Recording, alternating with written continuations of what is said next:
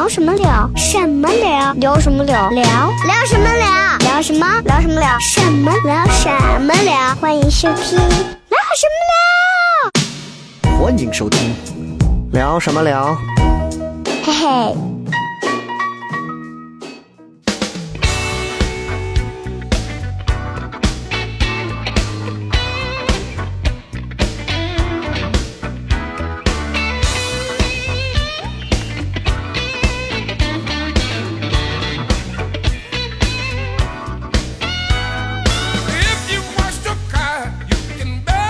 Hello，各位好，欢迎各位收听聊什么聊？大家好，我是笑雷。大家好，我是小黑。大家好，我是邵博。对，哎，今天呢，在这样一个阳光明媚的雨后啊，这个 对，呃今天今天天气不是很好啊，西安最近这个温温差也是是变化很大啊。然后你听我这个声音，前两天这个录完喜剧之夜之后呢，确实嗯整个人这个就很哎呀，很潮湿，焦躁，嗯，就很疲惫啊，嗯这这这个火火火气就就就真的是，你看你看嘴角嘴角上火刚裂了都，嗯，嗯，嘴角也是 刚裂开的嘴角啊，哦真的是，嗯，你说话还是要注意一下啊。今后如果我们一旦要录到这个其他的现场，如果还有观众，这个就是是哎，是不是？我早说不要小黑了。我不知道他给你送了几星猕猴桃，你就这样。哎，目前为止见都没见过。啊，这个今天呢，我们还是请到了一位嘉宾啊。对这个嘉宾呢，啊 比他们两个还枯燥啊。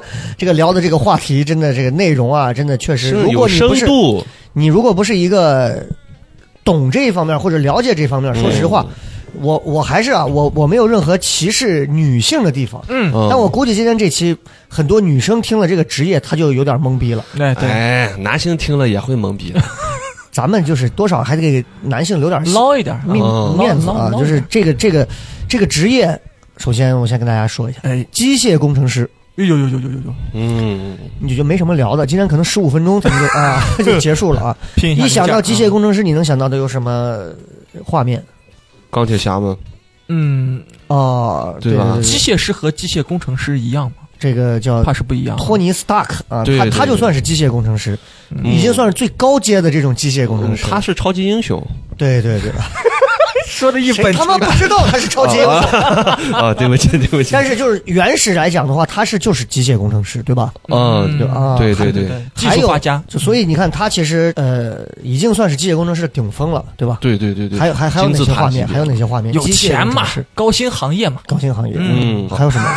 那现在就有我这种学历比较广的人，看的书比较多的人，哎就像我最先了解到的就是阿尔法狗嘛，对吧？啊，是吗？我感觉够哦，你给我们解释一下什么东西？就是一个呃不用吃，每天不用给它铲屎，也不会掉毛的这种狗，嗯养起来特别好，嗯而且我们固定的要只用给它平时跟它多多聊聊天儿。哦然后它的智力就会像人一样增长一样，总有一天呢，它会跟大家达到持衡的地步，它可以帮你说，你帮你上班，哎帮你做饭，帮你打扫卫生。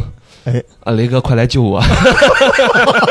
说不下去了，差不多了，差不多了。对对这个感觉就好像好像是少博的母亲一直对少博就是这个期待，总有一天我的孩子会替我啊 替我你干活。想得美！所以当阿尔法狗有了人类的意识，就会变成下一个少博啊，真的麻烦，哎真的。所以机器人，所以你看我我是一想到这个有关机械工程师，他就会造这个机器人啊，啊，包括这个就在一个实验室里头，对吧？嗯，就是很精密的这种乱七八糟的。仪，器，理工男嘛，对，然后电烙铁呀，然后就哎肯定有，肯定有，有有有，有电焊，啊，就是就是就是放的东西搁那儿啊，然后。再细的我就不知道了，嗯。反正就动不动就是把什么东西测一下什么电压什么，我就知道到这儿。现在可能更高阶了啊，嗯。但是呢，今天我们这位嘉宾呢，他就是从事这个职业啊，然后也是咱们西也是咱们西安人啊，很厉害，哦很厉害，很厉害，很厉害。因为我们这个是有种族歧视的，如果不是西安人，我们一般不请来啊。哦，也请不来 啊。对，也请。节目要被封对，杀对我们。有请的是也是西安很著名的一位这个偶像派的叫白宇啊。嗯哇哦之前跟他也出现在这个奇妙之城上啊。对对对对对，一起划船来着。神经病啊！我们有请今天我们的嘉宾，有请老白，欢迎哎欢迎欢迎老白欢迎欢迎哦好，大家好，我是老白。嗯，你听这个口音，嗯，特别像那种吃了胡辣汤过来，哎，你还别说，刚真吃了一碗胡辣汤。哎。哎，，他这种腔调就特别像那种，比如说抖音上有那种科技测评啊，嗯。那种嗯。那种 UP 主，感觉就非常的专业。哎，对对对就那种，这个老白，老白，老白是你看面相，你能看出来他今年高寿，这个嗯，三十不到，其实会不会说话呀？呃，邵博感觉一下，至少得跟雷哥差不多，就是很年轻的奔四的人是吧？哎，非常年轻。今年今年高手，要看你要问我实际年龄还是真实年龄，还是虚假年龄就。你发现这从现在在实验室待久了，这是几个参数啊？这就是机械工程师的幽默参数太多了，其实在在在回想，实际年龄，实际年龄二十六了。哎呦，哎呦很年轻很年轻哦，你跟小黑一样对。嗯同岁，跟但是跟我也一样但是说实话，这个你看我们啊，跟你也是一样。啊啊！这什么意思？什么东西你你现在在我心中已经是阿尔法 Go 的这个啊？那就是零零后的。哎我们对标一下，同样二十六岁啊，嗯目前现在在从事的这个职业的名字叫做应该是什么职业？机械工程师，机械工程师英文叫做哎，阿尔法狗，你看他明显就是其实是被借调过去的。你这个还真难住我了，知道为啥不？啊因为我说实话，我，machine engineer 吧，人家对对对，知道知道为啥不？嗯我当时大学的时候英语考英语四级考了六次，哎，问题就是，那哦。那你如你这样的话，你在深圳，包括你做这个职和英语相关的东西需要多吗？文献看文献，要看文对献，对对对，嗯，都是英文的。所以机械工程师你居然不知道该怎么说吗？对，我是 engineer，对，这啊这个应该是最不重要的。对对是对，是是是，是目前在深圳工作几年？呃，四年了。四年的时间。对现在现在是在一个什么样的一个？单位现在我在一家那个做外骨骼机器人的一个创业公司，哎呦，外骨骼，对，骨骼哇，这个因为内有百度，外是有谷歌，你要明白这个道理啊。但是，哦，我懂了。所以他们每天上班，首先需要做的第一件事是什么？把百度卸载翻墙，翻墙。啊，这个就敏感了。哎哎我我们都不这样叫，怎么讲？那你们怎么说？科研之路，啊就是一定要有个科研之路，哎，所以其实你们这个职业是会有一定会。探寻科研之路的这个。对对对，就是有时候早上去了，你打开电脑，第一件事，哎，艾特一下公司那个负责网络的嗯，谁谁艾特那个谁谁，我要科研之路断了，赶紧想办法解决一下。他这个就有点像雷神的那个彩虹桥，是吧？嗯，我们也是有感悟，因为现在我们去国外啊，嗯看 P 站，我们不叫看 P 站，我们叫考研。这这就跟我们高中那会儿去网吧，初中、高中去网吧叫查资料是一样的。哦我还我还有一种内行的叫法，叫做凿壁偷光。哦。哦，你这文雅了啊！我是一般，我是一般心情不好的时候，就在家里头一哭二闹三上优雅。我是不是更直白？对不起，对不起，怎么从机械工程师聊到三上优雅了？这，对啊，这个那目前是在做这个外骨骼的，呃，这这样一个公司啊。那这个嗯给我们简单的解释一下，这个外骨骼是个什么概念？嗯，OK OK，就是说外骨骼。哎他说出了英语，刚才你 很高级啊。这个自自然而然要要要流露一下自己是个知识分 OK 子。OK，来来来，说一下，说一下就是说。外骨骼怎么解释呢？呃，外骨骼就是人人体对人体来说，骨头是在里面长的，所以一般哦假俗称相对叫内骨骼。哎呦，听起来很高级，哦，很有很有文化我我。学到了。我怎么能听懂？怎么回事？对对对，外骨骼就比如说像一些昆虫、蚂蚁啊，或者是跳蚤啊这些，它们哦外面有一层壳子，就骨骼在外面生长的一种，哦，就是这么回事就是在肌肉外侧的嗯一种、一种成形态，所以就把它叫相对而成，就叫外骨骼。那我问一下啊，嗯就是在生物界啊，这个外骨骼和内骨骼之间，它有有什么区别吗？就是说，哎，外骨骼好像力量就大一些，还是咋？你看，你这个就是刚好问了一个最简单的，外骨骼就外嘛，内骨骼就内嘛。不是我，我是说呀，很幽默，同为二十六岁，三个幽默感都非常奇葩的人，互相聊的东西也很奇葩，真的是。我是说它的实用价值。有的有的，你比如就外骨骼说。能干什么啊你比？如说蚂蚁，它其实蚂蚁可以搬重那个它自身体重五十倍以上的重量。哦是因为它的这个外骨骼，，对外，因为它的外骨骼骨骼在外面生长，它现在不会对内部，因为不是因为儿歌上说的小小蚂蚁很团结，然后雷哥，你咱少看点这对不起，些书啊对不起，对不起啊，对不起啊，对 跟。跳蚤一样，跳蚤它可以跳它身体多少倍，啊对对对多少倍的高度嘛。就是说，人如果是有有这样的能力，他其实人就一跃埃菲尔铁塔了嘛，就这样。哦明白，明白，明白。所以，其实我们一想到外骨骼的话，按他这个说法，是不是类似于，比方说很多的影视剧里头嗯，就有这样的东西？比如说那个《阿凡达》，就是人操纵的那种机器人哦，对。然后包括像那个《异形》，那个女的最后用那个人操作机器人把那个异形扔出去，嗯，卡布达，就是他可以直接搬货嘛，就是那种感觉。对对，对嗯那种就叫外骨骼。对，可以说，那种是一种，还有哪些是可以用在哪些方面的？呃，用途的话，它其实很广阔。其实就是说，如果先从大家熟知的一些影视作品中，就我嗯，们涉及到就是整个行业吧，一个就是为什么大家以前都说感谢漫威嘛，嗯。它提供了很多给科研上的一个大的方向嘛，是。就是钢铁侠嘛，钢铁侠哦。就是我们真正意义上的一个外骨骼，就是它哦真的就是个、实现起来，对特别酷炫，特别。呃，特别让人感觉就是你穿上之后，就是人人梦想拥有一、嗯一台这样一个东西的一个一一套机器。哎，那我们从你你的这个职业的这个身份真的出发，我们去聊一下这个钢铁侠这个现实情况。以你来看，你觉得你觉得有可能最终会实现这样的科技的这个高度吗？对我认为是有可能，因为科技，我们从事这个行业的人都嗯信奉科技有无限可能嘛。嗯我们是很相信它这一点是可以实现的，但是什么时候能实现，这还很远。路嗯你觉得你觉得目前就是钢铁侠身上那些东西里头，你觉得哪些是能最快实现的？对，哪些是一时半会儿，甚至说压根儿是只可能是拍电影儿，不可能实现的？呃，最可能实现的就是它外部的一些运动，就是跟人相体的那些关节是最容易实现的。嗯对对对。然后最难实现的当然就是电池，哦，电池哦它那个反应堆，对对对，反应堆，咱看那个呃，那叫复联四的时候，嗯，嗯，他最后已经造出那种纳纳米的，对对对对对嗯那个你觉得可能吗？那玩意儿那样子？呃，就拿目前来说，技术来说，目前不可能，但未来我不知道，因为未来是是未知的，嗯，未知的东有很西。多可能性，对对，就跟就跟马斯克一样嘛，就是他相信未来可以有、可以做成很多东西，但是我们只能往这个方向去努力。但是至于这个时间得多久，都是未知的你。看，哎呀，嗯，这个科技是有未来的，是，我对对们哪有那么多的未来？所以在有限的生命里去创造这个未来的东西啊，这个嗯，很不容易。对，这个钢铁侠是一类。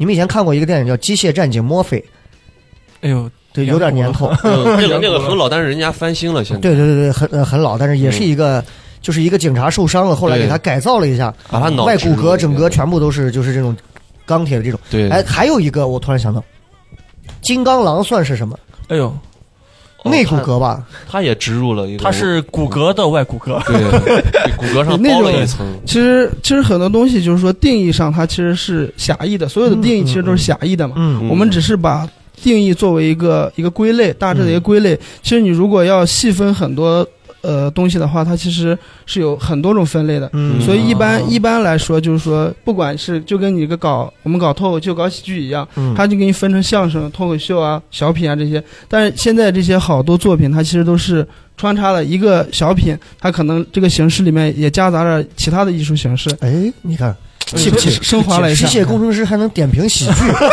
而我们竟然回不去、过不去，说不了人家这个行业啊还。听懂了，喜剧这个职业真的轻贱，真的贱没有真的下贱。恶心，好，我要去敲代码。对，那我们就聊一下咱们这个你现在做的这个工作啊，是去深圳几年了？我去深圳现在四年了，四年的时间，呃，所以你哎，你中学、大学都在西安吗？，对，中学、嗯中学、大学以前都在西安，中大呃，然后大学去东北，东北沈阳，哦，沈阳，对对对，沈阳是一般就是那些比较重工业的一些。，对对对，东三省嘛。所以你学的什么？我学的就是机械工程，所以你是有嗯一直有这个对我是我兴趣哈。，对我我我说起这个，其实就跟你小时候那个一嗯个嗯小小的梦有关嘛。嗯就是小的时候，大部分人就问你小的时候想干什么，嗯然后我们以前大家都是我科学家、医生、警察或这种。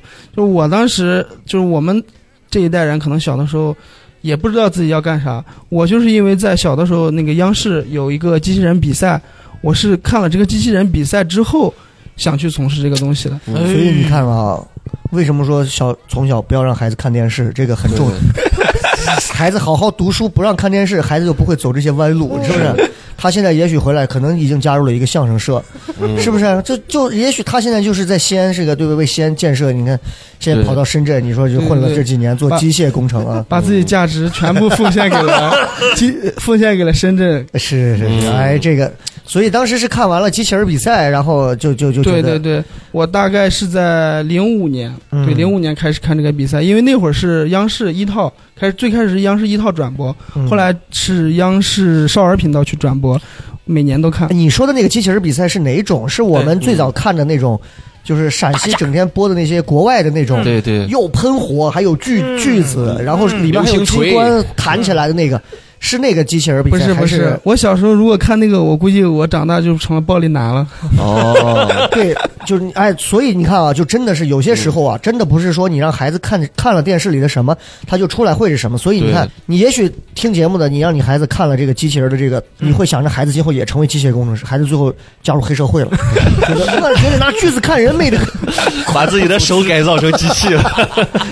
对吧？这个这个，俺社团有个叫铁兽的，他妈是那是四大名捕，是吧？总一辆全。对，对对对，那个那个呢是国也是一个国际性的比赛，就是你们说那个格斗机器人格斗赛你看那。个是我看那个其实叫亚太大学生机器人大赛，他们是怎么个比法？对呃，嗯是亚太地区的一个比赛，就是说最早这个比赛是由日本发起的，嗯嗯嗯，本身是个日本的国内赛，然后日本他当时那个 NHK 他想要把这个呃变成一个推上一个推广全球的，推广一个国际性赛事，让那个其实最开始它是一个亚广联嘛，对是广播对对。广播电视的联盟，嗯。所以他是想通过这个赛事提高它内部的一个竞争性，说白了，嗯。所以就是说，而且日本大家也知道很重视这个教育。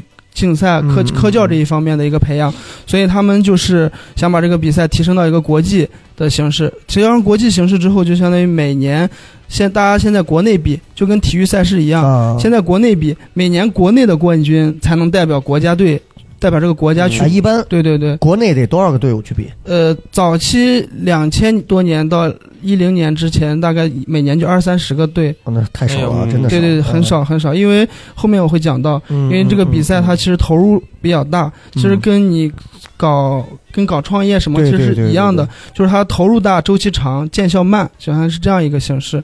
哦，是是是，所以说回来就是你说的那个机器人比赛，他们那个比是怎么个比法？因为你说是零五年，这很早了。对对对。是最开始零五年是因为那年比赛就是国中国举办国际赛，然后我我在电视上偶然看到，它其实就是每年出一个题目，比如说机器人去放球，往那个柱子上放球，就是任务型的对任务型的东西，比如说放球啊，然后干扰你干扰对方放球啊，对对然后或者是插蜡烛呀，哦或者是插一些做一些道具啊，哦。或者抛绣球啊、种树苗啊这些，哦，呃，篮篮投篮球啊这些这些东西对对对对对，嗯因为它现在是任务型的，就是然后两个队去，每次都是红蓝双方去 PK，嗯，就是谁赢了，然后谁所以。你是看到哪些你会觉得哎呀特别就是吸引到你？对对，啊当时最让我震撼的就是是女主持人。我他妈今后一定要见到这妞儿 我要成为他。哦，他就是皮的老公，对对对，当时央视的。对央视的央那会儿我我还没有像雷哥这种扭曲的心态，还有梗。对不起，对不起，对不起。呃，他今天是不是带着外骨骼来的？说话更狂了，真的是。对那会儿那那会儿我还我还是个很单纯嘛，啊，对对，很单纯，十十岁左右的一个哦，才十岁，小学生对对对，小学生。然后那会儿我就看到这个东西之后，就是很热血，嗯，就是因为你看到那些参赛那些大学生输了比赛，就真的就是哭了啊那种。嗯崩溃了，对对对，然后你而且那会儿你啥都不懂嘛。我小的时候，我因为我是没有玩具的，我小的时候，就是你看到人家那个东西是一个看起来很粗糙，就没有一些工业设计那些外壳啊什么的，看起来很粗糙，但是你看起来那种，呃，就是那种机构，就是整个整做的小机器人，就是带轮子那种，类似于车，它它可以自由的在车上迅速，就是可以走出。规定的一种路线，然后又很迅速的能去完成相应的任务。因为我当时不懂，我嗯所以我就很好奇这个东西怎么做的。是要是我我怎么做？哎呀，因为我小时候有一个特点，就是我喜欢，呃，捯饬东西。就我们家的那些风扇啊，你应该是爱拆东西，对对对？爱拆，对，特别爱拆东西，就是拆那风扇啊，什么手钟表啊？那，应该没少挨打啊，真的是，哎，这刚好相反，没挨过打。对，因为我每次都能把它复原弄好，还能还能多出来一堆零件。儿，哎，这螺丝那儿。因为我小的时候能把这些东西修好，就是经常坏的东西可以修好，哦。所以我包括那个小时候，呃，我爷爷补胎哈，我那个链条有些链条松了，我会拆链条，把链条去掉一节，就这种，呃，就很喜欢干这种相关的一些的 DIY。现在就说 DIY 那些手工吧，对，就我大概上才上六六年级还是初一的时候，我就把我爷爷一个那个电动剃须刀坏了，我就把它改造成了个小风扇。哎呦，哎呦，这个真的厉害、啊，对对，就就那会儿就就就比较喜欢玩这些哎，东西。我就我插一句啊，就是你看人家这种，就真的是手上有活儿，你看从小就能看出来。对对对，我小时候也拆过家里头，因为我我那会儿年纪比你们大点儿，就是小时候家里有那种就是玩具的那种，就是真的电话，就是不要了，就是拨盘的那种电话，嗯哦，就拆开。打开觉得贼精致、贼精密，就没有然后了。我也不知道该怎么下手，拆掉了我也装不上了。然后我当时就记着，我看了，后来我就看了两个，那个是一个航空公司的一个广告，一个是就是讲的是喝酒的这个这个酒的广告，这个酒就说这个酒特别牛逼，两个飞行员就是呃飞机的维修工，嗯，第二天早上嚓一个飞机唰起飞了，就说、呃、喝完酒了，然后手上还拿了一堆螺丝，飞机咋起飞了？过一会儿那边飞机咋给掉了？这是一个啊，对，哎，我我最近好多这个飞机的这个，还有一个就说就说是两个两个飞机的维修工晚上没事干，说说是咱俩喝点啥吧，就是说没酒咋弄，咱喝这这个高度的这汽油，就是那种酒精酒精，喝这个。工业酒精，俩人就喝，我操，喝喝喝喝喝喝，第二天睡的睡的啥都不知道。第二天早上起来，他另一个伙计给打电话，喂，你咋样？有事没？我没事，还行啊。你放屁没？我说没啊，咋了？你注意点儿，我现在在海南。我为了跟 跟机器机机械工程师能对上，对不起对不起啊，这个，所以哎，你们小时候拆过东西没？拆过拆过，嗯，拆什么？我经常拆，就是不用的手机啊那些东西都拆，拆了我我也复原，但是不是，我是特别就是比如说哈，当时有那种功能机子，嗯，我把那个塑料外壳拆了之后呢，我拿纸箱子做一个 纸的外壳自己画一个，还给你妈，然后就觉得哎还挺好玩儿，对，嗯。对还能用吗？就能用能用，哦，因为其实就是拆了个外壳，那里边的电路板啥的我都弄不了。少博小时候拆过玩具吗？我这个大家肯定有很强的共鸣。我小时候经常拆我的游戏机，嗯，哎，游戏机机。就是那个手柄，对对对，它那个是损耗品，对。玩着玩着失灵了，嗯。然后我就把它拆开，拆开，然后我就发现，哎，它拆开之后只剩电路板，之后按的起时候还对对对。一听得劲，还特别灵敏。对对对，我就怀疑那时候没把我电死就很幸运，不会电死，不会电死。因为那个那那时候不会吧到处是电路嘛，啊，没有绝缘了嘛。我们我们那块儿也是那样玩，以前就是因为他那个手柄老是 ABAB 失灵对对 A B A 对 B 老老弄不过来，然后就把那个都拆了。对对对，所以你看这人从小爱拆东西啊，爱玩东西，这个真的就好像男孩儿好像是有机械工程师的这种潜质。对，你们那儿有女的吗？有也有，对，是对半的还是？呃，公司的话，女的女的拆什么？小时候拆快递，然后发现自己，我觉得我今后能当机械工程师，我好爱拆快递啊。你女的主要也会也会像做你这样的职业吗？呃少的，这非常做这个职业好职业的少，但是公司有其他职业，本身啊，本身那个女生她是我这个行业的，对对，对我这个职业的，然后她干着干着就跑到干控制控制去了你。你凭良心讲，咱没有任何性别歧视，嗯就是嗯女的干这个的确实不多，是吧？确实不多，也也枯燥，主要是因为一个枯燥，啊二个就是说，它这个东西在早期还是跟你的一个动手能力，还有一些思维模式是很有关系的。对对对，女生就负责后期给机器人上色，嗯 画个眉哎毛，口口红啊，是吧？就是跟程序员那个有一拼就叫什么？心理安慰师对对对，安慰。对对对，所以哎，所以我问一下你，所以我问一下你，就是你像你们现在这个工作啊，大概的这个工作的安排时间是什么样的？时间安排，我们公司其实就上班稍微晚一点，每天是九点半到十二点，然然后中午吃饭有两个小时，我然后下午两点到六点，然后晚上就是名义上是正常是七点到八点半，就八晚小时制。上还有？对八小时制。哦，但是一般晚上有时候忙到可能就会很晚，就是看情况了，嗯。都是看实际情况。所以在深圳，现在不是大家就内卷这个词嘛，嗯嗯嗯。就卷的很厉害。哦 经常像我早期前两年上班比现在还忙还累，就是我都基本上什么零点、一点、两点、三点、四点、嗯。五点、六点、七点通宵我都都干过。对对对对。哎，我问一下，那最近咱们你们现在正在赶的或者正在忙的一个项目是大概是什么类的东西？呃，就是我们公司现在主推的一个一个大的项目，最近在准备考虑转产的事情，嗯嗯，所以这个东西就是，呃，能方便透露一下吗？大概是个什么类型的？呃，对，我们现在主要做的是那个医疗类的外骨骼哦医疗对医疗类的，这个利润主要是针对哪些？针对偏瘫病人的。哦就是我们国内的话，它其实医生就大家认为出院了就认为病好了，嗯但其实你像正常情况下，在医院看病只能看百分之六十，你还有百分之四十是要你回家去做康复的，或者是后续的一个康复治疗的。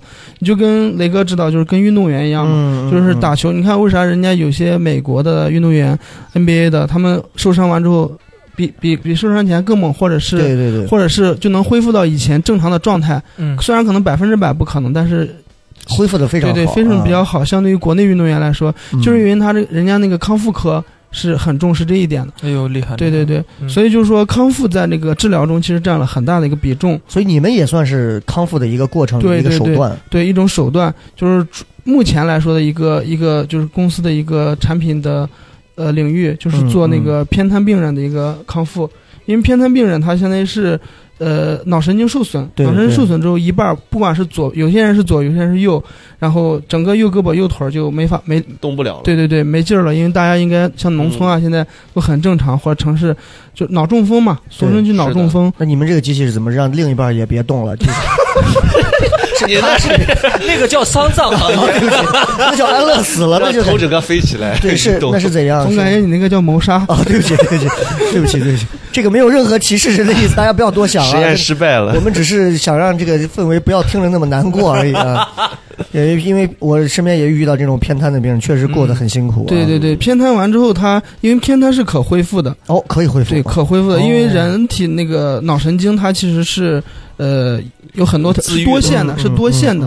就是你这条线如果断了，因为损伤脑溢血，因为脑卒中就分了两种，一种是脑溢血，嗯就是血还血管破医学，我的天，对对你看对对，因为我们跟医学很相关，哦就研发产品你不能离开这个客户是是是用户，对对对，神经外科，嗯，你看来邵博还是邵，博真的是。邵博还是略有略有研究哈。你现在天天给人设计 logo，我就觉得亏财了，真的。那我让我当咱主理人吧。可 以可以，大头喜剧，大头喜剧，好 OK OK，OK OK，呃，然后然后就是因为脑卒中一般是脑溢血或者脑梗，脑梗对。就堵了，溢血就是溢出来了嘛，嗯，所以就是说这种脑神经就你那条单线神经受损了，导致你这个一条的那个胳膊跟腿不能动了，或者是因为不能动不能动了之后，但是你还可以，人体的脑神经好多现在是没有用的，还没有被开发的，嗯，然后你就通过你的那个训练康复训练，把你这条神经跟其他神经再连通，所以咱们这个机机器主要是用在什么地方？就是这个外骨骼是用在用于康复你的用在它的胳膊、腿这些东西上。上下上肢下肢其实都有，就是哦，后续的产品可能都会有，但是目前是下肢优先。对用了之后是能参加奥运吗？残奥了。就是他们公司的 logo，就是你想这得多牛逼，Make the patient to the Olympic，让我们的病人走向奥运会，哦，这个 slogan 不错，这个 slogan 是不是很牛掰 slogan 啥意思？就是？slogan 就是口号嘛，不是，我说那刚才那个就是 slogan 让让每一个病人都走上走进奥运会。就是你想想，你要他们的公司要是能把外骨骼一个偏瘫病人用上嗯他们这个东西之后，直接能参加残奥会，对，那那就真的是我的天，那得是什么级别的？那就几乎就快成钢铁侠了哈！这个，嗯所以现在有用到临床吗？呃有在临床做一些相关测试，对，哦，但是测试但是我们的产品因为目前还没有发布，嗯没有上市，所以就是很多细节性的东西只能是。明白明白对对对对内的，对对对，但是这个东西我不知道得得多少钱啊？这个这个，因为嗯，它毕竟这个研发成本各种都很长，对周期也很长，所以是投入临床之后，这个这个一般病人你看是吧？哎所以一般家庭，一般的这个对偏瘫的这些病人，对吧？他如果想要用这些东西去恢复，他可能还是得需要一个、哦一一点这个物质上的支撑才行。那我就额外问一句，这个能报医保吗？你看我表情，场面场面一度陷入了。我是替咱们听众，对吧？白丝的背后伸出来一只机械手臂，把邵博掐死。我的我呸！哎，对，你看《火影忍者》吗？不看，你没看啊？对对对火影里头不是有个修罗道还是什么的，就是各种机械手臂嘎那种啊。哎，我印象深刻的是那种就是血迹献界，然后他长的外骨骼你们俩金马这吕啊，一本正经在讨论这个事情。这他妈动漫一就是聊着聊着啊对二次元。我再说回来，那平时有休息时间吗？呃，有有，我们一般公司制度是单单双休，就大单双休啊对，一周单一周双就这样。但一般你忙的时候，就是属于大家都属于自愿加班，嗯，就是就是很很那个啥，就真是自愿，没有报酬的哦。对对对对对，就是很多人也确实是自愿的，但是就是因为事情比较多，然后比较忙，所以就是说嗯。在深圳这块儿的这个加班，它其实是，呃，就是从个人来说，就是其实分两派的，一波一波人是就是大部分人一样，特别讨厌加班，嗯。就觉得这种加班是对自己劳动力一种剥削嘛，说白了。嗯嗯，对。但是但然后就很讨厌加班，人吐槽什么好多事情都是下班了下班了给你安排一个活，对对对，对对对，就是这种人是这种比例，当然也占了很大多数，但是还有一部分可能像我们这种，就是说，呃，大家还是更偏向于自愿加班，嗯，就是因为加班本身它其实剥夺了你自由时间嘛，就是你本身可以用这个时间去学习、看书、玩、吃喝玩乐啥能干，你现在加班了啥也干不了，但是加班就是从。呃，另外一个层面来说，它也是有好处的。第一个就是说，你加班把这个事情做完了，从个人来说，可能对你的这个，哇，你把这个事情终于赶完了，嗯，然后终于把一个难题一起攻破了，嗯这种成就感对。对成就感跟自我价值的那个感受是很明很很明显的。对对对，嗯还有一点就是说，就是可能往大了说，就是有有点太大了，就是说，呃，因为加班本质是一种弯道超车的一种方式，因为嗯。我们在很多时候很多领域是处于落后的，对，你只有靠加班，一批人去加班，才能把这个东西，只有少睡几个对对小时对对对，才能赶出来。就跟大家每次说起这个，就是正常人如果不不是不是参与在行业中的人，大家整天会感叹哎呀，现在这个科技发展太快了。你看，呃，比如我爸说，你看，呃，过去哪里撒电话，现在哪啥电话？嗯嗯，嗯我过去咋咋咋，现在咋咋，就就这种感觉。对，但是。但是你大家不知道，就是说每一个行业，你你看起来这种很快的这种发展，它其实背后都是有很多人去日以继夜的去在推奋斗，对，在推动这个行业发展。嗯嗯，就是你看这个手机一年更新一次，但是它背后相当于所有的工程师、科学家，他把每一项的技术都要往前。真的真的，对对对所以就是说，所有的行业它其实一定一定都是这样子的，嗯。就是你要想一种良性的发展，就是靠竞争的越来越大、越来越大，然后，然后就是说，让它形成一个那个良性的模式。对明白人都要有明白有有意识，对对对。你知道，就是我们我们录这个之前的时候，我们聊了一会儿，他他之前最早那会儿你们还没在啊，就是、嗯。就是他就在那个。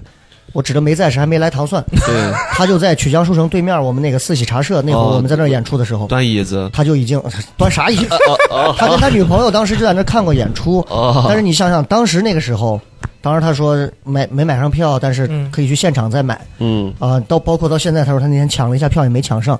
其实你看这个行业，其实比之前确实是繁荣了。你看脱就拿脱口秀这个，你就能看出来，对，确实也是很多演员和很多团队线下在家努力的去推进这个东西，嗯，才有了今天。但这是繁荣，所有的行业其实都得是这样。那机器人机械这一方面，其实说实话是需要一个更漫长的一个行业。嗯对，现在目前为止，你所了解到的，深圳现在有多少家类似你们这样的公司？那数不清，多的都数不不清清啊对对对，没有统计过，就有那种像西安的面馆一样，对对对真的多。特别多，因为一个园区就有好多这种类型的公司。那那哦如果以规规格上来说的话，呃，大规格的肯定都是有限的嘛，因为龙头企业嗯永远是有限的。现在对对，现在我们这个行业，大家就以大疆创新为为大疆对哦大疆就做无人机，现在做云台害，那这个这个这个公司是为代表的，因为它相对来说已经做到比较大的规模了。对，嗯。嗯，对你你你怎么评价？以你的视角，你怎么评价大疆？这个说起来就我很有很有的一说，因为我入职的时候我是很想去大疆的，嗯，就是而且以我当时如果从专业水平的能力来说是可以进去的，但是我卡在了性格测试环节。哦，还有性格测试。哦，对，心理方面的，对对对，因为你讲一下怎么怎么卡在那儿了？就是我当时是一六年找的工作，嗯嗯，然后一六年的时候，大疆人数已经比较规模比较起来了，人数比较多了。他就是说，像过去我师兄他们去大疆的时候，基本上都不用面试，就就走个形式那种，就能因为直接过挖的好像挖过去了，类似于这种。然后到我们那会儿，他已经不缺人了，所以还是要面试。然后面试他现在要去做筛选嘛，他好多就给，好像当时听说也是那个题，辛格斯这些题是大家老板亲自出的，嗯他嗯本身的宗旨是对的，是想让大家。呃，想招来的人跟大家这个相关度比较对高一点三观就整个公司的这种文化氛围对对，嗯一致，结果他那出那题有点变态，有多变态？哎呦，就比如说你最喜欢下列哪句古诗？四句古诗，两句你看过，两句你没见过，啊啊，就类似于这种题很多。哇，还有什么就是让你撞人，好多选择性就是你要么选择撞死五个人，要么选择撞哦死七个人。电车电电车难题那对种，对对对啊，就是这种题特别多，就通篇都是这种，没有啥相关技术的题。然后，呃，我我也是听我后来听我师兄说，因为他那个题出的很奇葩，然后内部员工先做，内部员工也不会做。啊，哦，就没有真正的标准对对答案，没有答案标准答案在老板心里估计也不不是老板心里是，就是他他是最后靠员工，他内部员工给出了，比如说 A 有百分之二十五个人选了 A，、他这个看这个 A 选项就占了百分之二十五的分，哦，就类似于这种。所以就是哦，内部员工选完之后的最多的视为嗯。标准答案，这也不是标准答案，是按比例，比如说这个一个题是五分儿。然后这个百分之二十五人选了个这个题，那这个题就是五乘以百分之二十五分。哎，我觉得这个好，就我我倒是出一套题，糖蒜内部演员先做，我先离职了。以下哪个厂牌是垃圾？所有人选完之后，然后我再让外头选，外头他们如果谁选这个厂牌，我很喜欢，这怂就不能要，价值观不对，哎，这个好，这个好，我们应该，我们我们不选择，我们写一个除糖蒜外，都垃圾是吧？这种人也不能要，这种自负。太，谄媚，当了天花板就自负，窄窄窄，对，然后然后当时因为这个当时就没过，对对没过，然后也没去。但是现在想，就是你现在回过头来再想，就是说人生这个都是这样，选择嘛。对对，选择你没去了，可能我他有时候给你通知说因为什么原因吗不？通知不通知，没通知，对，没通知。还是他会张贴一个榜，就是通过榜、未通过榜不通变态榜。你是 你是第一个，然后就 我你选择撞死五个人，然后念了两句古诗：“好雨知时节。”这他他不通知这个确实啊，这个可以，反正这个你以后可以试一下。对对对，哎，性格测试啊，有点意思，非常棒，非常棒，非常棒，哇，偶然给糖蒜铺子贡献了一条策略。特别好，特别好，特别好。是要要钱了吗？听着要钱，啥要钱？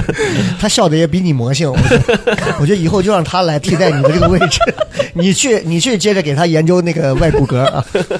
过一会儿一看，哎，白死，你咋长变样了？够啦！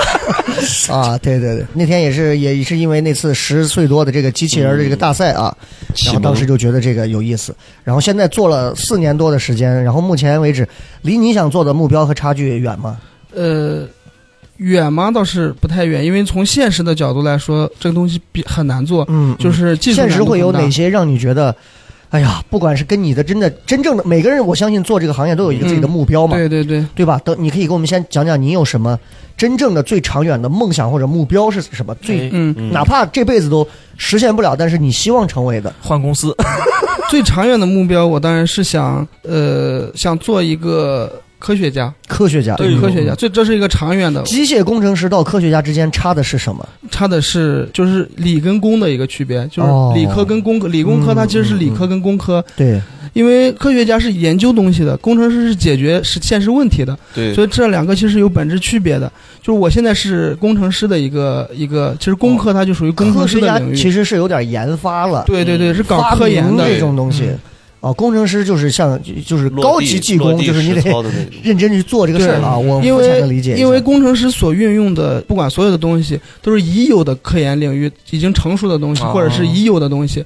科学家是要搞一些可能没有的东西，明白的对对对，所以就是说，为啥是你刚才问那个是最长远？可能我这一辈子都实现不了，嗯嗯嗯但是可能是一个长远的目标，因为你往下走，就是你做工程师做久，你会发现有很多东西，就是到了瓶颈期要去突破的时候，它其实就需要底层科学的去底层科学的支撑。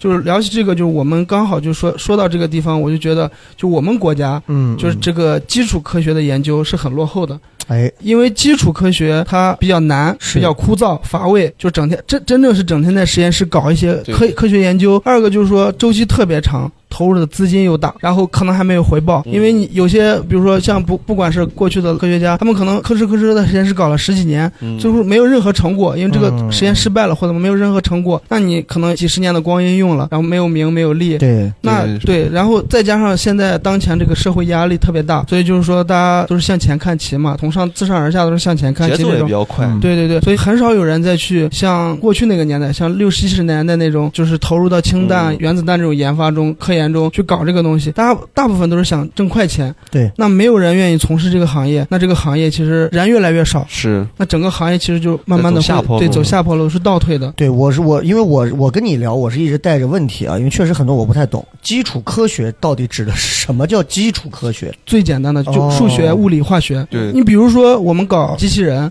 嗯，搞机器人，假如我搞机械的，搞机械你很多东西要去做设计嘛，做这个整个机器人根据你实际要要完成什么功能要去设计，比如说各种关节呀，对对对，然后呃要不要轻量化设计啊？因为好多东西要方方便，要减轻重量，跟飞机一样，飞机其实要轻量化设计，嗯还有要满足强度、安全这种。哦那你你涉及到这些东西，其实说白了很简单，那最终归根结底就变成了材料学，因为有没有一个好的材料能又轻嗯强度又好，就跟飞机为啥从过去的钢材变成铝合金，对再到现在钛合金，嗯它其实是基础科学发展的一个过程。那你能不能有一个比钛合金，假如更更厉害的材料？现在因为不知道，我的我目前设计我不知道，那就是说有没有综合性能更好的，又轻强度又好，这这个材料出现？那材料学哦它说白了就是化学。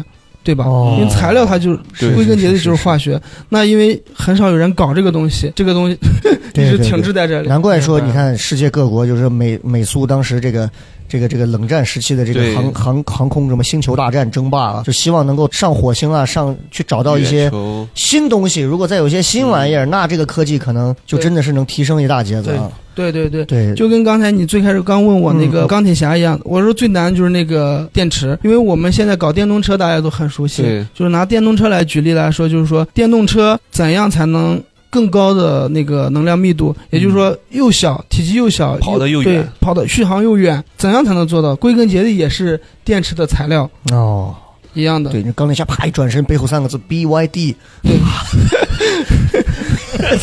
对对对啊，所以你看这个基础科学这个，嗯你你会看《三体》吗？我看过，但没看完。没看完哈，对对对三体》不就讲的是就是把什么就锁死了，对，就是让你没有办法继续研发。我都其实当时我很长时间我理解不了这个锁死的概念到底我不，是还给你还就我就觉得过一次吗？对，但是我就一直没，因为咱不是干这个行的，就就就我觉得很神奇，怎么能锁死呢？就。人的大脑可以无限想象嘛，怎么会锁死是吧？所以我觉得确实啊，就像他刚说的，如果基础的这些都不行的话，那你往上走可能，所以你的未来的梦想就是科学家，对不对？对。那你做了这么四年的时间，你看到现实里有哪些其实是让你觉得挺举步维艰，或者说是确实很无奈，或者确实现实情况差距让你觉得确实没办法，无奈就是因为这个行从事这个行业的人越优秀的人越来越少，越来越少。对，越来越少。你你见到过的优秀的，比如说有什么样的？呃，就是说一些大佬级别的人，他就是说，在我认为过去很厉害的人，他可能就转型了，哦，就是有些比如说从商了，嗯他就是为了赚钱就从商了；有些可能就是说，呃，退一步转行了，换嗯行业了，因为在这个行业他觉得可能赚钱赚的太少了，对对对就就这样子的人，对，但你你对这样的人，你会你会是理解呢，还是会我是理解的，是我个人来说理解，但是，呃。为啥我我我感觉我也是矛盾的嘛？嗯就是说嗯你理解了，就是我们秉承的观点，就是我们不去干涉他人的想法，但有时候你又想呼吁更多人去对对对所有人就所有人都可能都有这种，你可能从你自身的出发点来说，你你想着是每个人都有自己的选择，嗯每个人都有自己的活法，就你不要去干涉别人的一种选择。对但真正到你在身处在这行业中，你还是想呼吁更多人去关注这个东西，或者是把这个行业促进起来。进到这个行业，你是有一套自己的这个三观标准，对对对而且你也希望你这套更好的三观标准去统一这个行业，而不是让更多的就是就因为其实每个人都有每个人的想法，对跟脱口秀是一样的，对对对，有人是靠着挣钱卖票的。啊，有人就是想来玩的，也有人是正儿八经就是喜欢这个的，对所以其实每个行业都是这样。那有经历过哪种，就是让你会觉得，哎呀，这玩意儿差距太大了，这估计赶不上。呃，如果从你说赶不上是指的是跟其他国家是吧？呃，跟国家也有关系，或者是在某些技术上，那就是很多了。就是其实我们从领域上来说，我们可能只在少数领域嗯嗯，来，可可能在世界领先。假如说二八开吧，可能我们只有在百分之二十的领域，比如说有航空航天。我们是领先航天航空航天其实相对来说，因为第一个它属于保密，我们知道少，但是你从现实上来看是能看出来是在领先的，嗯包括在一些呃一些咱在线支付军事对应该好像还挺对像军事，但是但是你像互联网这一方面，你看似领先，实则不是，因为互联网它其实很多东西。我们其实也是借鉴别人过来的，所有的支付呀，嗯。或者我们现在能用到 app，其实全都是别人已有的这种经玩过的对对玩过的东西。哦只是因为我们能为啥迅速的占领市场，就是在这个互联网上的模式，它可能跟实体有点差异。嗯，它只要它最主要还是人口红利很大，嗯用对对对变现渠道太多了。对。所以就是说，互联网你只要拿到中国来，咋都能挣钱，就这种。我们就疫情期间，这光光这个个人二维码上，只要有一个商家能在上头打上广告，那得多少钱？你想对吧？这玩意儿真的是人啊对对对，所以就是说，在很就刚才也说，就是在基础科学我们都是落后的。嗯，我们现在好多，你比如你刚才说，我们经常看不看国外的文献什么？因为你整天如果搞一些东西的话，你大部分参考的东西都是国外的。嗯因为如果你能在国内查到，也一定是他早期也是在国外摘过来的弄过来的。啊对对对，，所以就是说，你可能说起这个，你感觉好像是不是有点夸张了？嗯其。实不夸张，很那像多时候就是这样。你们做的这个，不管是机器人还是外骨骼，你觉得现在全世界领先的比较 top three 有哪些？呃，企业名字就不太方便说了。就是国家？我对指的国家有美国、美国美国还有北欧的瑞典，还有以色列啊。哦，以色列啊，就这样哦挪威啊以色列都都打这样了，天天以色列很科研很厉害的，其实对对对，以色列它科科研实力有时候很厉害的，哦。我们说近一点啊，嗯就是日本，日本也很厉害。因为你之前不说这个机器人大赛日本办的吗？对对对日本人好像对这些方面特别的专精，对对对特别喜欢这种啊对，因为我们以前把这个日本做这个机器人比赛叫阳谋嘛，就是大家都知道的一场谋略谋战，嗯嗯，就是说阳谋，对，就是阴谋的，对对对对对，阳对谋，，这场阳谋，因为他日本他弄这个东西，他就是为了去促进他整个行业的一个进步。因为这个，比赛，就是刚才说说到刚才那个比赛，他这个比赛的难度是很大的，嗯。因为比赛每年它都是一个新的东西。那这个新的东西让学生每年要从自主的从设计、制作、制作、研发，再到后期的调试。控制都是学生自己去做的，所以他其实因而且因为每年的各种任务型不一样，所以他每年要调试的东西是不一样。比如说今年同样你做了个一个机械臂，今年这个机械臂是要抓这个，因为明年这个机械臂可能要要干其他事情，所以它这一套机械臂它可能机构就不一样，就是设计的机械原理就不一样，那控调试其实也不一样，嗯所以就是说它其实从很多东西层面上来说，你看似这个东西做出来没有转产，没有产业化，但它其实在这个参与这个过程中，它其实培养了你一种对思维能力，就是哦思考问题的方式。而且日本有多重视这个比赛呢？就是说这个比赛每年去那个推向国际赛的时候，日本首相经常都是会接见的，亲自送的。哦，很就很哦对，很重视。我们当时最不重视，就刚好人家很重视的时候，我们有多么不重视，嗯我，们这个比赛差点中断了。中断了，对，没人比了，没人举办了，因为呃，没有人愿意去掏钱搞这个东西。就是还是没有红利可赚。哦对对对，因为从学校跟当局者来说，他们认为这个东西要有回报。学校说我把钱给你投了，那你最起码拿个奖回来，是对哎你一定要有个奖。哦但是因为这个比赛很难，不是说你嗯都能拿，你想拿奖就拿奖。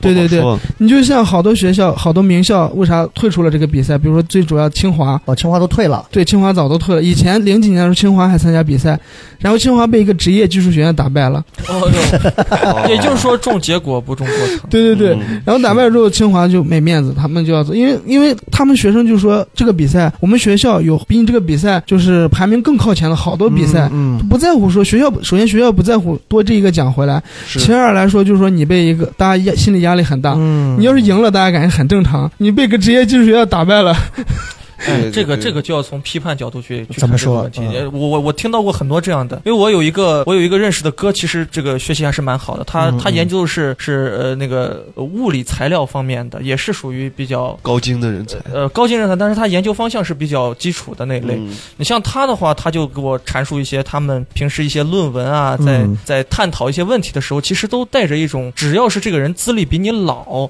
那你跟他说话可能就要带着三分的人情世故去探讨这个个问题。我觉得在科学领域，可能这种东西不太适用，不是太适用。对就是有鄙视链是吧影？响对效率包括他刚才说那个那个比赛，我觉得本身科学就是一个重过程的一个一个一个一个东西吧。嗯你，要你要非说重重重结果的话，这只能是在中国了，只能是你综合国情来说的话，我觉得这样非常不好。对，嗯现在现在就是因为很多学校，它首先因为这个比赛投入量、投入资金要很大，因为早期比如说做电机啊、嗯，做传感器啊这些东西都是好多你买进口的东西都特别贵，资费就要很贵，成本太高，对，成本很高，嗯所以就学校不愿意给你投这么大的钱，然后没有一个产出。比如说他投给一个小团队投两万块钱，今年就能拿一个国国家国家型的赛事拿一个一等奖回来。嗯那对于他，他不管这个比赛培养不培养人，他不管。好多学校他不管这个，他只管你最后给他有没有回馈。是是。的，是的，刚才小黑说的那个，我觉得也挺有意思啊，就是说这个会有这个鄙视链在里头。我在想，清华如果去参加这个，他肯定也会觉得你们这什么破什么技术学院是吧？嗯，会有这个，就是我一直认为，只有搞文化艺术、音乐这一类圈子的，对，对才会鄙视链，什么什么摇滚的瞧不上民谣的，民谣的民谣瞧不上什么，对吧？这个说脱口秀瞧不上说什么，说相声瞧不上说什么，就这种。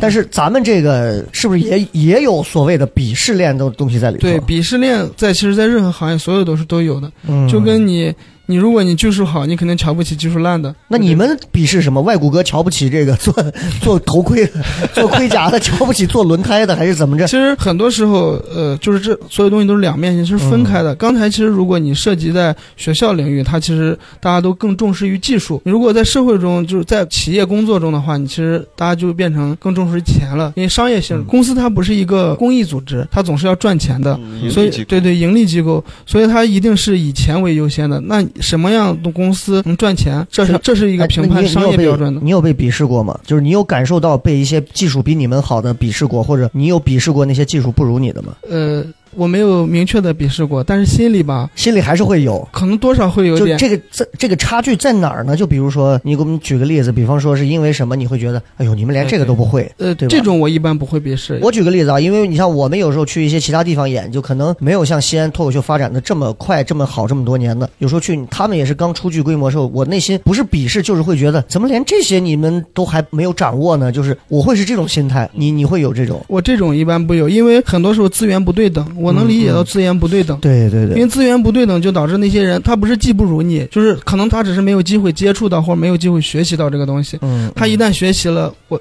我我觉得他是有有机会能赶超我，或者甚至跟我是齐平的。哎，这个资源不对等这个话，咱在西安待这么久，真的是举个例子，他刚才说那个，我特别有感触的是在视频行业，嗯你比如说呃呃呃，电影瞧不起电视剧，嗯，电视剧呢又瞧不起搞自媒体，自媒体哦当中也有。B 站瞧不起抖音，抖音瞧不起快手，这其实就是跟资源挂钩的。其实资源最庞大的在在于抖音，在于抖音这一块。但你要你要去细分的话，是是什么资源？就是用户资源和一个你自由掌握的一个资源。嗯电影，电影这个这个东西，就是你本身你作为作为一个怎么说呢？你能力有限的人来说，其实你接触不到。嗯但是，一旦跟资本资资本挂钩，你嗯你一旦接触到，咵一下，你你直接膨胀，设备有了，对你直接就膨胀了。但是抖音这个东西，你个人的资历可可能也就是个三九流的剪辑师，但你就有可能获得很大很大的一种流量。我觉得是一种倒三角的模型。对对对，就跟我们那期录黄明昊他们那期一样，就是你像那李焕英这一播完，对就贾玲他们就从喜剧团队变成了一个生产电影的。对对对对对。对对对，那他进入了圈子不同，他的当然他可能在专业的那些电影圈子里头，他还是会处在鄙视链的底端。对对对，但是他在他现在之前的这个喜剧的这些圈子里头，对他可能就是位置上去了，上去了。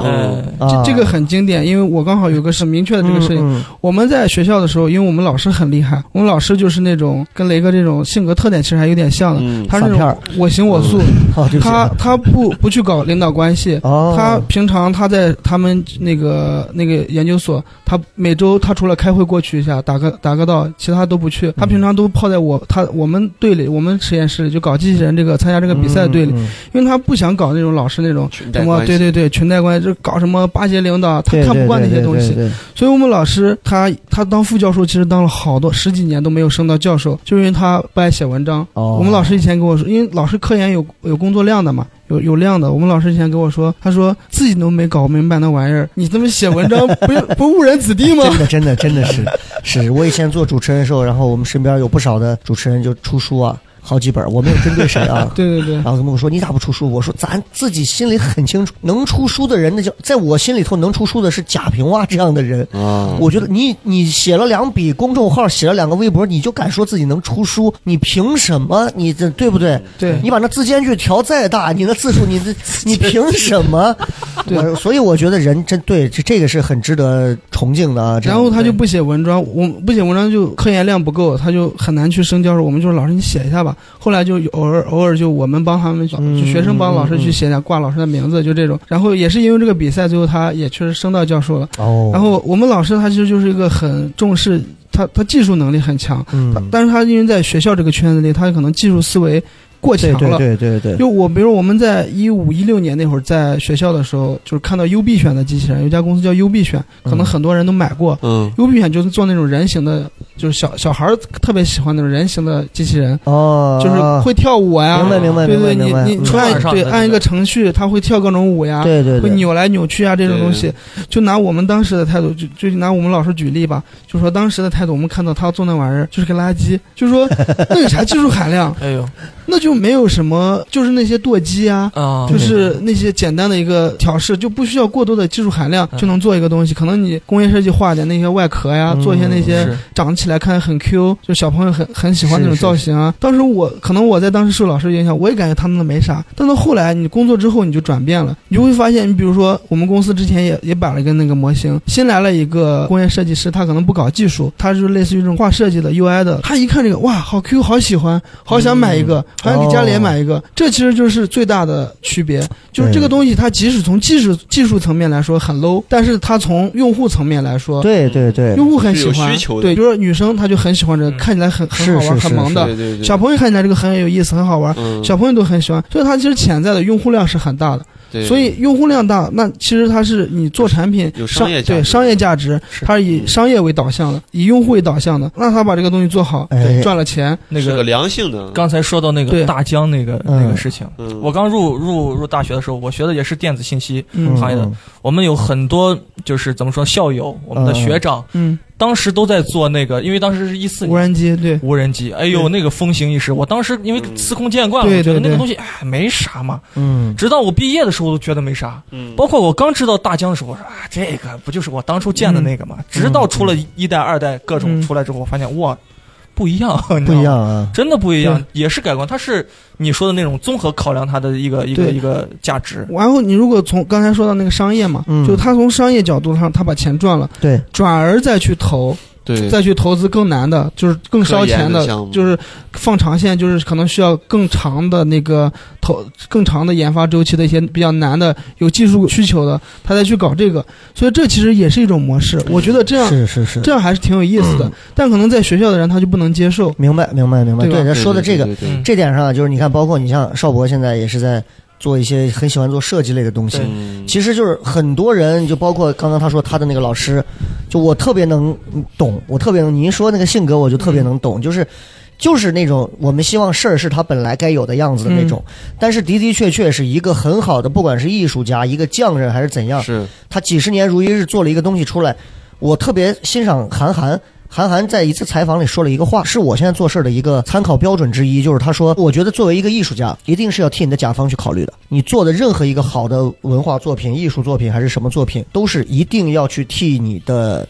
甲方去考虑这个东西，它有没有回报，能不能挣到钱？嗯如果完全没有回报，不能挣钱，那你这个艺术家其实你的能力是残缺的。对，你并不足以成为一个真正意义上的艺术家，成熟的艺术家，被市场认可的艺术家。所以我就觉得，你就看，包括你像邵博做设计，他可能他会抠到一个很牛掰的一个设计的一个里头钻进去，他不出来，但是市场不认这个东西。对。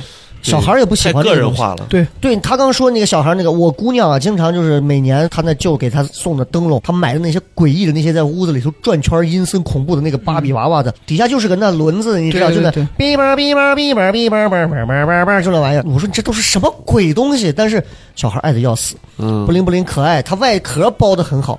我们不得不承认，从技术层面来讲的话，我也会觉得是垃圾。对但是某些东西上，你确实你不得不承认，嗯它能卖出钱。有市场呀，对对老百姓不需要那么高维的精尖的产品。嗯，对，你降点儿维，其实这个放到我们的演出是一样的。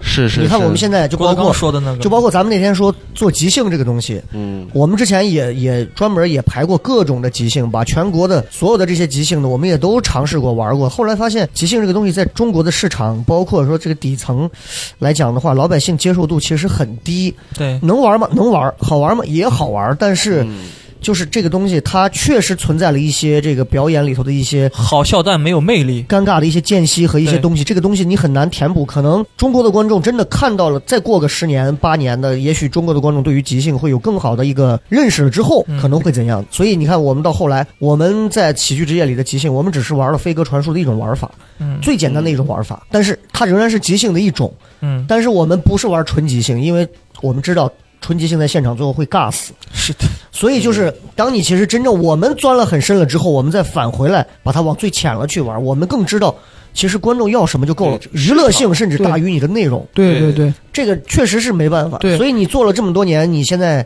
你现在也会有改变吗？有改变。嗯，因为就是说你在一家说白了是商业公司都是商业属性的，你在商业公司上来干的话，有时候它你的技术导向就不是说是第一位了。当然技术是是支撑你的东西，对，但是很多时候你一定所有最根所有的根本都是以客户为中心，以用户为中心。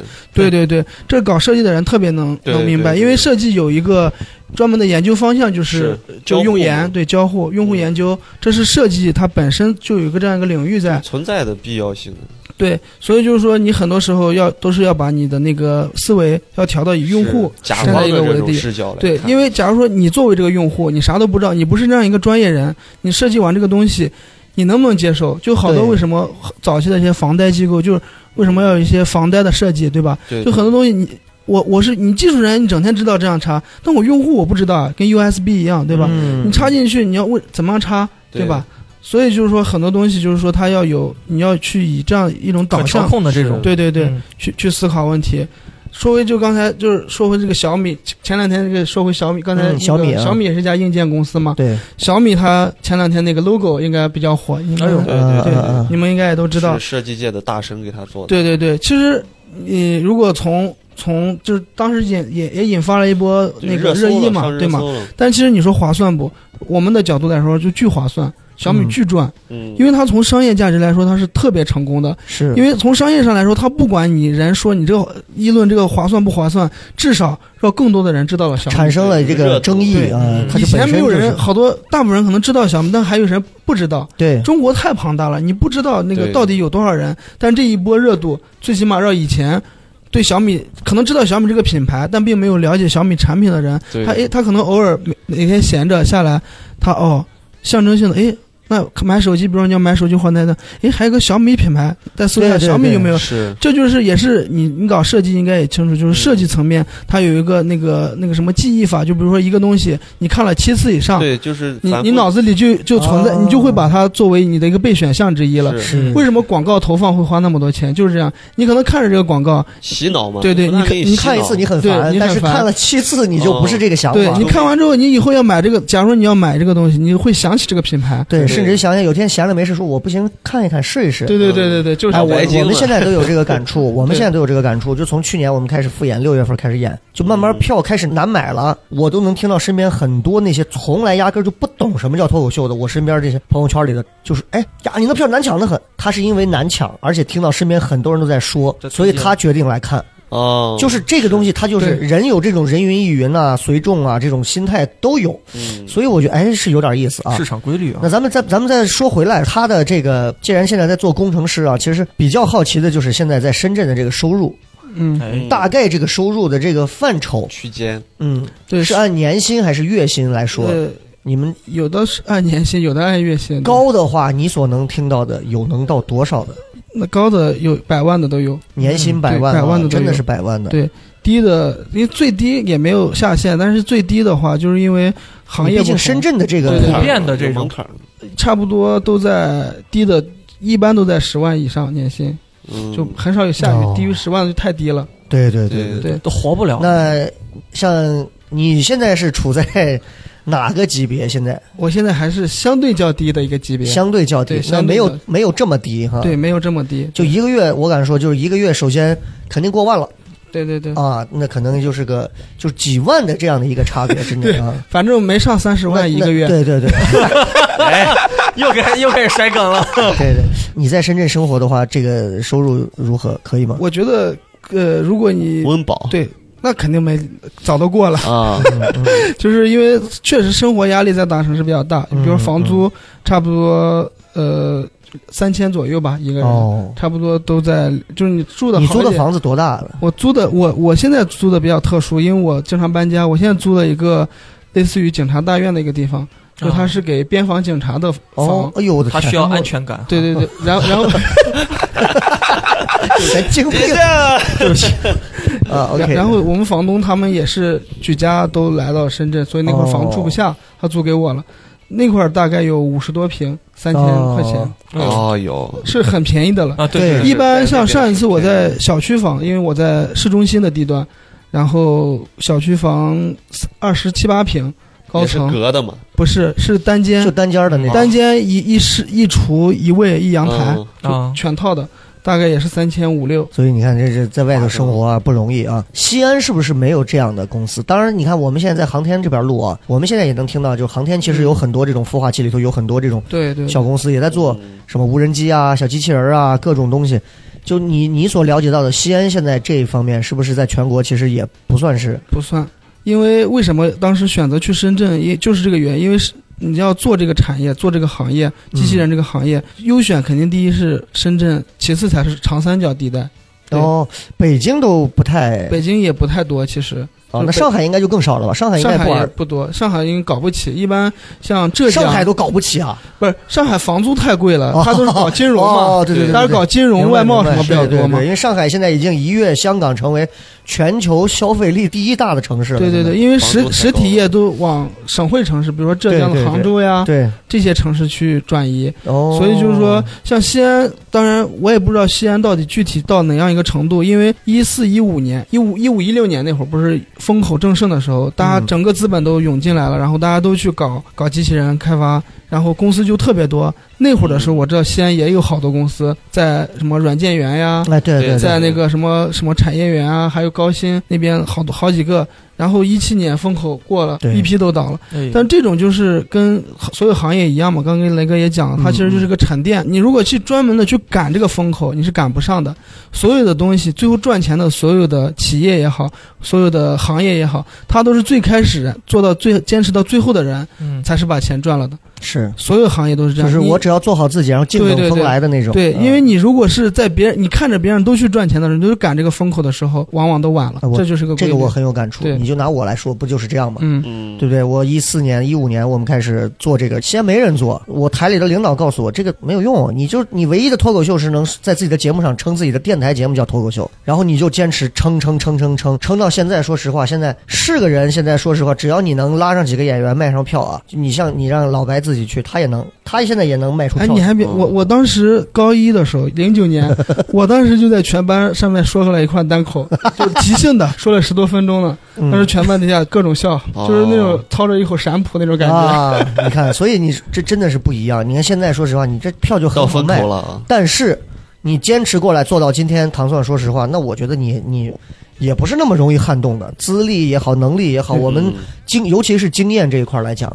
对有很多细节的东西，所以你看，我以前是特别希望能有很多我我我我青睐的或者我觉得能力不错的演员啊，都能加入到糖蒜。但是我这半年我开始意识到一个问题，就是我越来越觉得市场变大了之后，就像他刚说的，其实每个人的想法都不一样。有些人可能就是为了博一笑，有些人就是为了挣快钱，有些人就是我很轻松，工作之余让我放松一下。嗯不是每个人都像你们最最早没风的时候站那儿就等风，等到现在你有这么强的使命感、信念感，带着压力，带着什么？所以最终我觉得那个性格测试特别重要，那那玩意儿真的很有用啊！对哎，出题要准啊。对，出题要准啊，出题要准。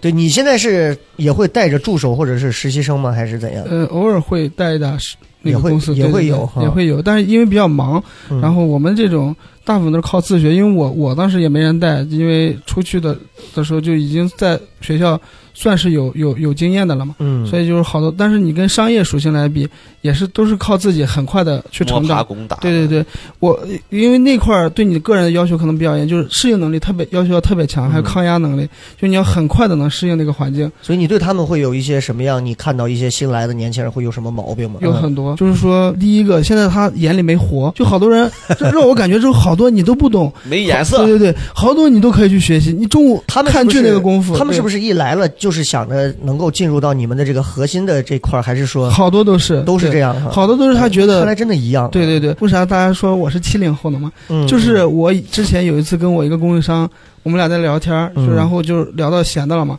就聊闲天儿，他就说我们公司现在这些九零后、零零后那些小小朋友都特别差，眼高手低。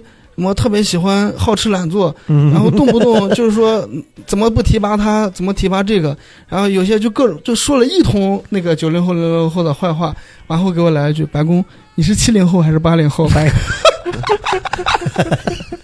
他这个笑声确实魔性。他就一直骂白宫的身后伸出一只机械臂，又掐死。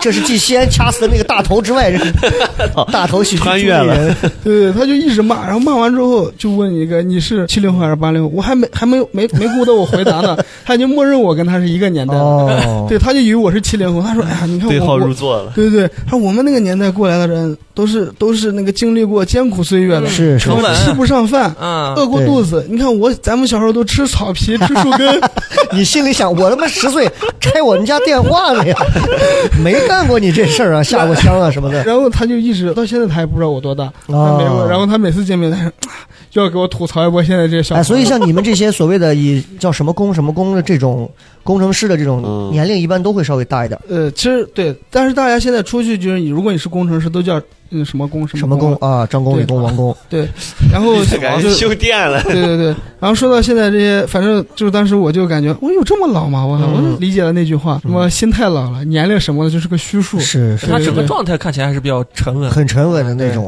不是那种像我啊嘿欢脱的那种。工作不一样，就是导致人的整个气质会有变化。是是这刚刚说工作方式，我不知道你的工作方式是哪一种啊？我是比较拼的那一种。你是会比较拼的那种，，因为现在的小朋友他大部分不管这么多，对。就是而且你比如说他在上班时间，他就会过来问问我一些很基础很基础的东西，我就觉得这个东西你完全没有问必要问我。对，你查点东西，你你查你查一下，因为现在这么方便，你随便查查一下你就可以了解，而且你是这个专业的人，所以就是说你你哪怕利用吃饭时间，要我要我说，你就是等那个买饭的功夫都把那个这东西查了，而且你好多东西不会，你其实就要更抓紧的去学这个东西。没错。而，不是等着别人给你安排说你这个活要干了，然后你现在好多小朋友，被动式的对摄取，对你给他安排啥，他也给你做，他不是说不做，他也给你安排啥他做啥，但是回头就是多余的一点都不做，给你汇报工作也用 PPT 这种，对对是吧对对对，就就是这种，就是 我们刚刚还在聊到 PPT 这个事情啊，就是提到了刚刚那个那个概念叫反生产力。反反生产力的这个概念。对对对，你是经历过这个事儿？我经历过，就是当时那个实习生，他就是汇报工作，呃，有一个很简单，就是阶段性的汇报工作嘛。我就说你汇报一下这个工作，然后他吭哧吭哧一上午没动，我以为嗯他还有其他事儿忙，然后然后他就给我发了个 PPT 过来，我说你一上午都在做这个 PPT，我说嗯，然后我就看了一下。就是做的很炫酷啊，什么动画呀，飞翔啊，对对对，啥都有，就是就小朋友确实做的，反正我达不了那个水平，做的很精美，对。然后我我大概看了一下，有用信息就那么几条，就是说把这个啥做到啥程度了，啥做到啥程度了。嗯我就说这个东西你给我微信，你花五分钟就解决的问题，你做个 PPT 花一上午没有啥用，就是说。就是说这个东西让我让我他可能猜错了，他可能会想着我们领导是那种爱看 PPT 那一挂的。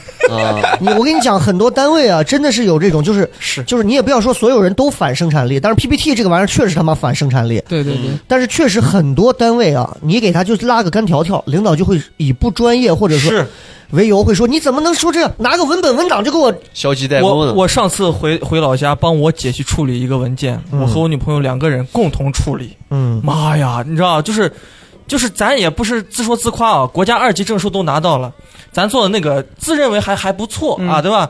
做的是一个机关某机关单位的一个东西，嗯就是开完会之后把材料整理，啊，其实你就是要把嗯要务汇总的一些东西，对吧？对对嗯嗯咱我当时还做自媒体，我觉得哎，咱排版还啥啥都弄好弄好，弄上去，人家说不行，然后发过来一篇一篇文章，你参你你参照这个弄，是一个陕北的范文，我的天，那个弄的就是你说精美的 PPT，哇，小人树啊，这些都要有，你知道吗？就完全没有没有用的东西，效率特别低下，做了两天，对对对，所以七页，这很奇怪啊！你看我，我跟你讲啊，就是你像我以前最早当时就是，我一直觉得我三句话我这么能说的人，我们台里头当时说是每个人你主持人可以报自己的一些什么有新的产业项目可以报参加比赛，我就我说我我可以给你讲吗？我当时叫西安脱口秀俱乐部，我说我可以给你讲吗？很容易啊，嗯，你这这这这两句话说清，要以 PPT 的形式。我花了六块钱买了一个什么稻壳的什么模板，你模板，专门买了一个做了一个那种黑的那种领子那种做了一个，很认真的做了一个，就把我的那些把我很生动的画面想法就把它割裂开，变成了一页一页的他妈废话和屁话。然后很多话，就我说，我希望它成为我们西安第一个脱口秀的文化地标。这个第一和地标就唰嘣叭，就那种，就跟漫就跟漫威当当当当，你知道各种，我真的烦透了。但是最后我吃到了红利，我我我那个西安脱口秀俱乐部的那个东西，我做的非常炫酷，炫酷到我看完之后，我不知道我要做啥，但是我把我所有的想法，有的没的，就像答政治课一样，全写进去了，写了十页多。最后写完，包括连什么产业模式，我还做了一个闭环那种都写完交上去。我是那个月我们产业的冠军，我拿了一万块钱。哎呦，这就是这就这就是你设计的东西，然后你明白为什么电视台是工作效率低下了吧？全把时间花在干这种破事儿上。我觉得，啊我觉得，当然，我认为 PPT 在某些时候是有用的，给我们去做一些授课，或者是讲什么做教案、幻灯片儿似的，它是有用的。对对对，但是我们在日常，对吧？就是工作沟通，或者是这个什么时候毫无用处。嗯，效率太低了。我觉得你看杨乐那天给我们弄抖音，他的干条条那个，对对对对我觉得就很实际的东西。对，不要搞那种就是，当然，如果你真的有那个闲时间，你愿意弄那个，那是另说。嗯但我觉得大家真的在这个沟通上，这个就叫反生产力。所以反生产力的概念应该是，就是一种本身这个东西是你发明这个东西是想提高这个效率的，嗯提高生产效率的，提高生产，然后你干着干着，诶，发现这个东西阻碍了你的效率，就反倒哎拖慢了你的工作效率。这个真的很多这样的东西。对对如还有什么？你觉得？就是这个点，当时想到是因为我当时有一次我回老家，然后帮我爷爷去洗那个呃过生日的照片，嗯然后我去洗照片的时候，我我找了好久，因为我手机照片特别多，我找了好久我才找到那个照片。我想现在去了之后，然后那个店里人说他们店里现你要打印的还是冲印的，我说冲印的效果好一点，他就说冲印要要去送出去，说现在没有人洗照片。我说现在都没有人洗照片了吗？他说他说这个店里现在一年可能能来像我这种两三个来打印一次照片的。哎他说现在人都是拿手机拍照，都是即时拍。即时拍照，因为手机的像素啊，或者拍照水平已经越来越能符合大满足大部分人的日常需求了。除非一些专业的可能涉及不到，大部分，所以大家现在拍照都特别越多。我在想这个事情，就是说你手机可能存了几万张照片，对，尤其那种重复性的照片特别多，嗯同一个景点、同一个姿势那种，同时一般拍好多张，但你回头一般也不会说你回来今天回家就把今天照片挑一下删了，不会。我可能有人有，但是我觉得这种人很少。嗯，然后呢，你手机照片越来越多，越来越多之后，你后面假如你要换设备，那你就要储想储存，储存这个照片过程你要分类，看哪个照片放到哪 哪个文件夹。假如说，就一般大家储存都两种，一种是线上，就是放在云端；嗯一种是放在线下。你想一下，举个例子，云端那第一有隐私性的问题，可能对对对会泄露；二一个云端你存在云端的服务器里，其实还是存在他们那些大厂的服务器里。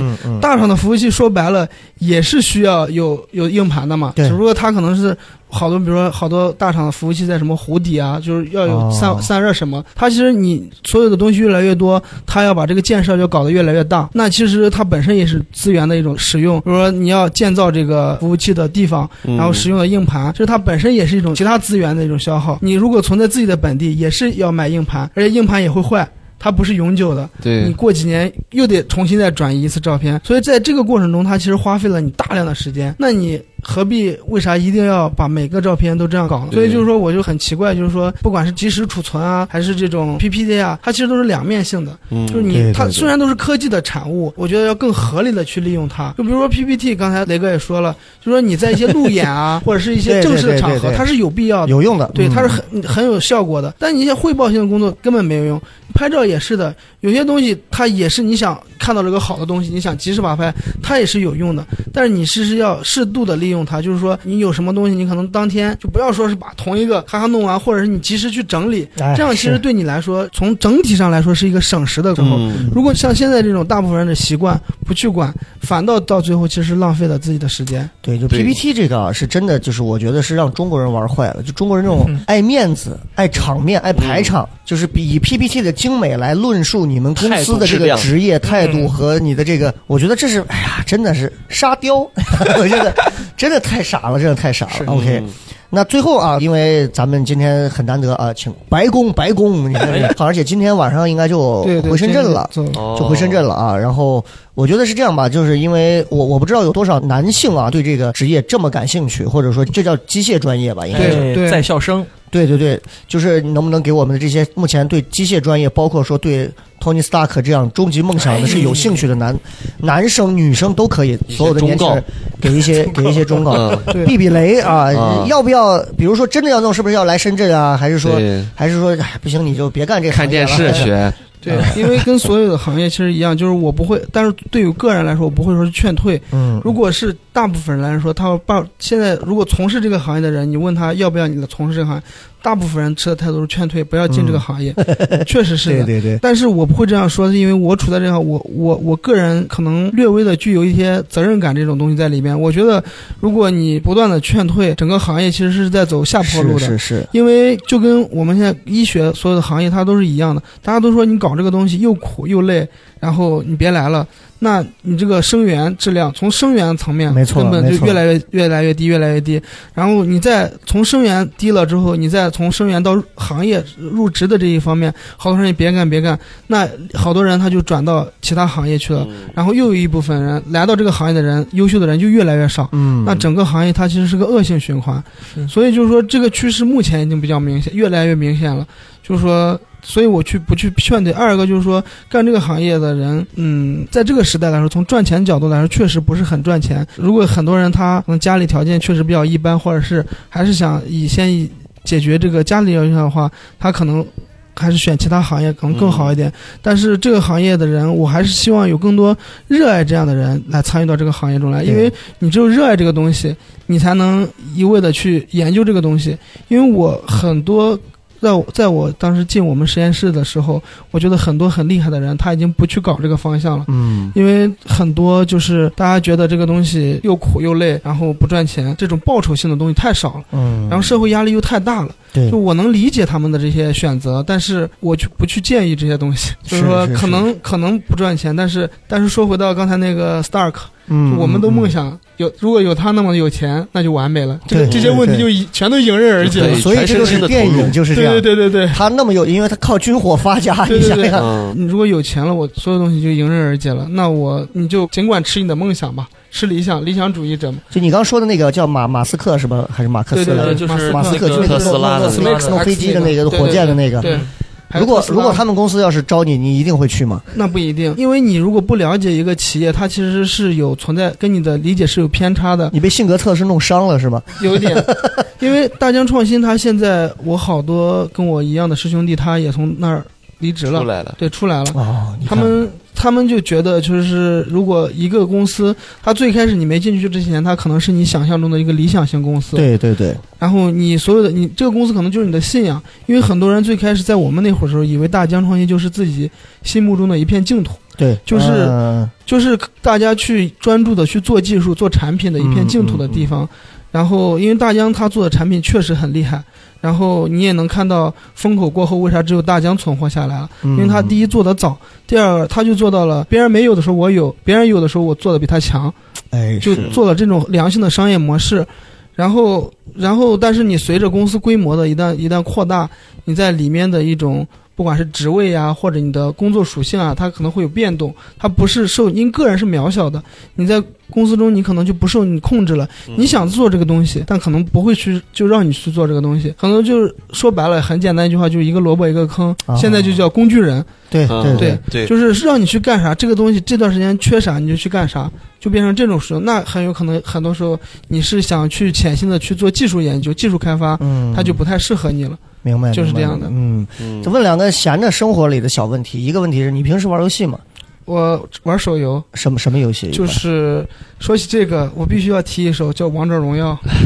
我们是有一个战队的，我们战我们战队的队长说让听说我来你这个节目了，他一定要让我提一下我们战队。哎呦，好说一下，说一下知道。为啥吗？他也嗯他跟我一样，从高中开始，一零年那会儿就听你的节目。哎呦呦呦呦呦呦，我的荣幸啊！他那我们前天见会还见了，他说我关系特别好。我说胖子，如果我我说火了咋办？他说不会的，他说不会的。他这么多年都没火，你还想火？呃那个我喜马拉雅，我一个月都四千，一个一节目都四千的播放量，我可能都贡献了十几次。那不叫那不叫一个月，那不叫一个月，那是因为我们还没有开始买热搜啊！不要急，啊 我们前期是在佛系更新，也在等风来的一开个个就是开个玩笑，他说嗯我四千的播放量。他在做什么？职业？他是程序员。嗯，活该，不会说话，注定找不到老婆，死去。OK OK OK，还有另外一个问题就是，你现在这个工作，你他现在有女朋友啊？。对呃，你你你女朋友的父母会什么意见？还不知道，还不知道对呢。对对对对，哦，瞒着呢，瞒着呢也。不能说瞒着呢，就是说，因为因为说了之后还不知道，有你的存在，还是说还不知道你的职业的存在？不知道，不知道，不知道他知不知道？啊，最后前面聊了这么多，最后以一个玄学作为了 一个悲剧的收场 啊。就是说，嗯，对，还是刚才说的，这两个人还嗯不不能理解，不跟家里的可能有一些因为时代造就的一些看法观念不一样，我们就暂时不想引起这个。明白明白明白。所以你看，其实这个白宫啊，这个二十六岁年轻有为，然后目前呢现在在深圳打拼啊，对，这个收入各方面也是在一直在稳固上升的阶段，特别棒。然后从今天这期呢，他也给我们讲了很多有关这个从机械工程师的角度聊了很多，嗯确实我们听起来晦涩难懂，但是也还挺有意思的一些事情啊。呃，今天晚上就回嘛，是吧？对然后最近就要开始继续为这个搬砖了，偏、嗯偏瘫的这个康复做出贡献啊。哎呀，伟大伟大特！别好，特别好。那那有机会，希望能够这个是吧？就不要再来了。他们的产品我们最好也不要使用。对对对啊，毕竟我们一个月才挣四千多播放量，这样哎，好吧，完了特别完了，好特别好刚才那个会剪掉了是吧？不会不会，绝对不剪，绝对不剪。那特别感谢白宫啊，我们也希望有更多的人能够关注并且加入的投入到这样的一个这个科技非常领域有意义的机械领域当中去啊，给咱们国家这个添砖加瓦，就像我们的这个单口喜剧一样的。哦好吧，再一次感谢。嗯，今天就聊到这儿了。嗯，好，拜拜。再见。拜拜拜拜。